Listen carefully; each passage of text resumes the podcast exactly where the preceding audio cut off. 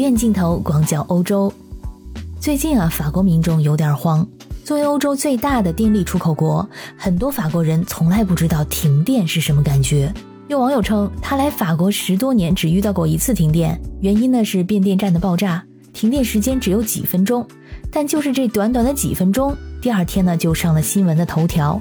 很多法国人可能一辈子都没有遇到过停电，所以能够引起恐慌。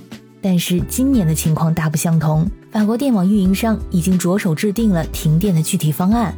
停电区域将分布在法国各个地区，每户家庭每天最多停电两个小时，而且一天内只会停电一次。而法国总统马克龙呼吁民众们不要为这个问题恐慌。他认为，如果人们能够共同努力，将日常的能耗减少百分之十，法国就有机会避免冬季电力的供应中断。那为什么法国一个电力出口大国，今年会遇到这种情况呢？大家好，我是在欧洲的可可鱼，欢迎收听我的节目。法国的核电站很多，核电装机容量位居世界第二，核电在电能结构中的占比位于世界第一。有不少核电站是在上世纪八十年代建的，这个时期也是法国核电的黄金时代。有利必有弊，在法国的民用核电技术飞速发展的同时，本土的电力过剩，就没有必要建立新的核电站。但是问题也来了，扎堆建设那也是扎堆退役。在这一批核电站的黄金时代过去之后，集体退役的风险也是法国不得不面对的事实。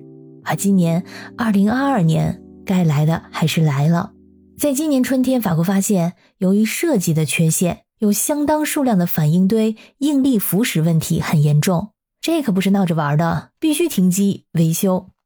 原来有五十六座反应堆，在九月就只有三十二座处于并网生产的状态，而十一月初这个数量干脆降到了三十座。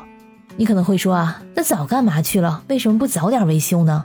法国人肯定是有一个计划表的，但是这个计划赶不上变化。从疫情刚刚开始。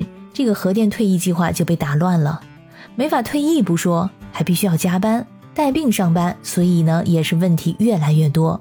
疫情好点了，可以退役了，但是没想到俄乌冲突又开始了，能源危机席卷整个欧洲，这又没有办法退役了，带着病咬牙也得上，所以问题就更多了。其实如果按照原计划走的话，在今年冬天应该是要修好的，但是维修进度没赶上。本来要按计划重启的核反应堆无法重启，所以才会出现法国家庭有可能每天停电两小时这样的报道。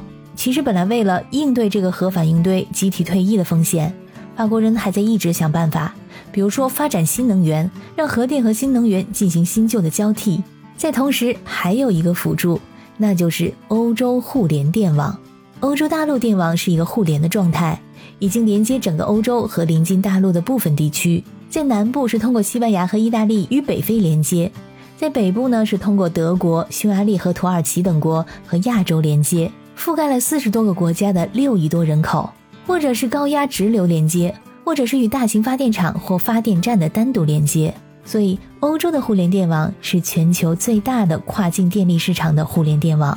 从二十世纪九十年代开始，欧洲国家通过这跨境电缆共享了超过百分之十五的电力。这又使得欧洲成为电力互相依存度最高的地区。在欧洲这个大村子里，你家要是缺电了，我们家电多，那么我就卖你点电。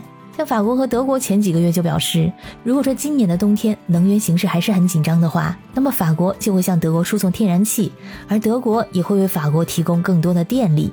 但是今年冬天啊，这个共享电网系统可能会崩溃，很多欧洲居民担心在圣诞节假日的时候会停电。前一阵子，英国人用上了世界上最贵的电，英国网友就指责英国政府说，就是因为脱欧，也脱离了欧盟统一的电力市场，所以英国的电费才会涨得这么离谱。英国以前呢一直从欧洲大陆进口电力，但是今年四月份开始，英国已经连续多个月成为了电力净出口国，它就是为了弥补法国这多座核反应堆关闭的电力缺口。这个现象呢是从二零一七年以来的第一次。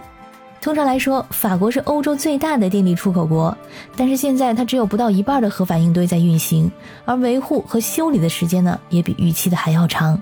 所以今年法国不得不依靠德国、英国等国家来维持，成为了净进口国。而挪威作为欧洲最大的水电生产国，也是电力出口大国，但是今年夏天温度太高，挪威境内的水位走低。电力也面临着紧张的局面。政府也表示了，如果说水位进一步下降呢，也将限制出口电力。在我本人看来，以前欧洲的人均能源消耗确实是很浪费，有时候都让人看不下去。举个例子，冬天的冰淇淋店，维也纳的市中心有个很著名的冰淇淋店，在冬天也是熙熙攘攘。在室外的座椅上，很多人在那里品尝冰淇淋。我一开始不明白，为什么要在寒风中吃这么冷的东西。后来发现，原来周边装了室外取暖器，也就是相当于装了很多台超高功率的浴霸。就是为了让客人在寒风中体验吃冰淇淋的乐趣。这家店我很久没有去了，我估计啊，今年这取暖器肯定是没上。他就算家里有矿，也耗不起今年这个电费。关于如何应对欧洲能源危机，国际货币基金组织发文称，能源危机构成了一个巨大的挑战，任何欧洲国家都没办法独立应对。确实，在这种局势下，没有人能够独善其身。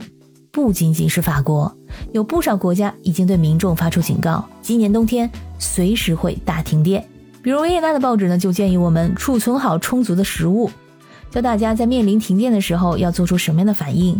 钱包里要放现金，万一停电呢，无法刷卡，就只能用现金购买食品等等。今年的欧洲能源危机还将是一场硬仗。关于欧洲能源危机，您有什么想法和建议？欢迎在留言区里给我留言。感谢收听本期的鱼眼镜头，我是主播可可鱼，我们下期再见。